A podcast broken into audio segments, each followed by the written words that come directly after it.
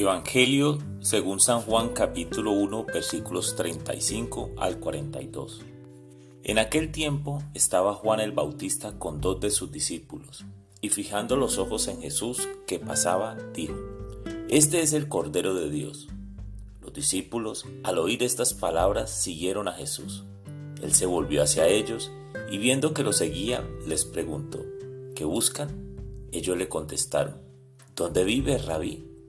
Rabí significa maestro. Él les dijo, vengan a ver. Fueron pues, vieron dónde vivía y se quedaron con él ese día. Eran como las cuatro de la tarde. Andrés, hermano de Simón Pedro, era uno de los dos que oyeron lo que Juan el Bautista decía y siguieron a Jesús.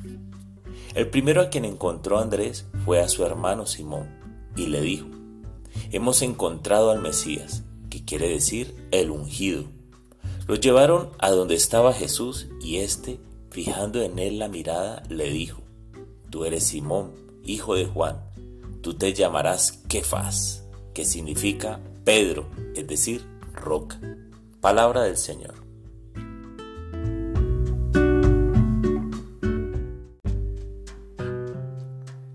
Hola mis amigos. Hoy Juan el Bautista muestra a dos de sus discípulos quién es el Cordero de Dios, es decir, Jesús que pasaba cerca, de tal modo que estos dos discípulos deciden comprobarlo personalmente. Primero, excelente actitud de estos dos discípulos. Y voy directo. ¿Has escuchado hablar mucho de Jesús? ¿Cuándo te vas a decidir acercarte aún más a Jesús? Te aseguro que ese día Jesús te invita a que te quedes con Él y descubrirás realmente quién es. Descubrirás cosas que nunca antes habías visto, oído o percibido. En verdad te llenarás de gozo. Segundo, uno de los discípulos era Andrés, hermano del famoso Pedro, quien es más conocido como el primer líder, el primer papa de la Iglesia Católica. Necesitamos más Andrés que lleven a más Pedros ante Jesús. ¿Qué quiere decir esto? Pues que necesitamos a más papás y mamás que presenten a sus hijos a Jesús, esposos y esposas que se presenten a Jesús, maestros que presenten a sus estudiantes a Jesús, empleados que presenten a sus jefes a Jesús, jefes, amigos que presenten a estos a Jesús, novias y novias que se presenten a Jesús, médicos que presenten a sus pacientes y pacientes que presenten a médicos a Jesús.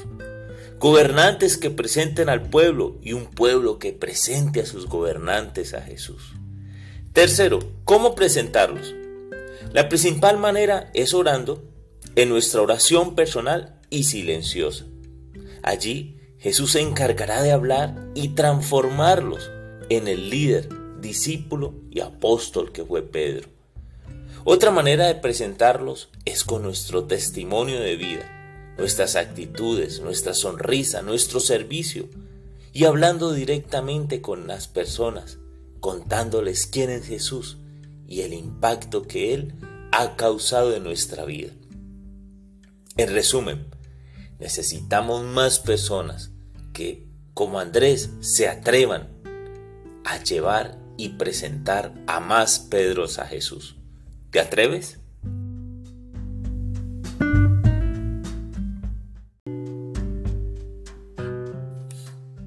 Amado Jesús, te doy gracias por presentarte alguna vez ante mí.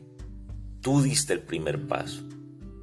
Somos muchos los que te conocemos, pero a veces nos privamos por el miedo de presentarte a otras personas. Señor Jesús. Por eso hoy te pido que nos llenes con tu Espíritu Santo, con esa unción que derramaste sobre los apóstoles, sobre los discípulos el día de Pentecostés, para que podamos tener esa valentía de presentarte a otras personas, aquellos que nos causan temor, miedo, pero con valentía y amor podamos servirte a ti y servirles a ellos para que te conozcan, para que sepan que tú eres el Dios vivo, el Dios de amor que marca la diferencia y que nos transforma. Amén.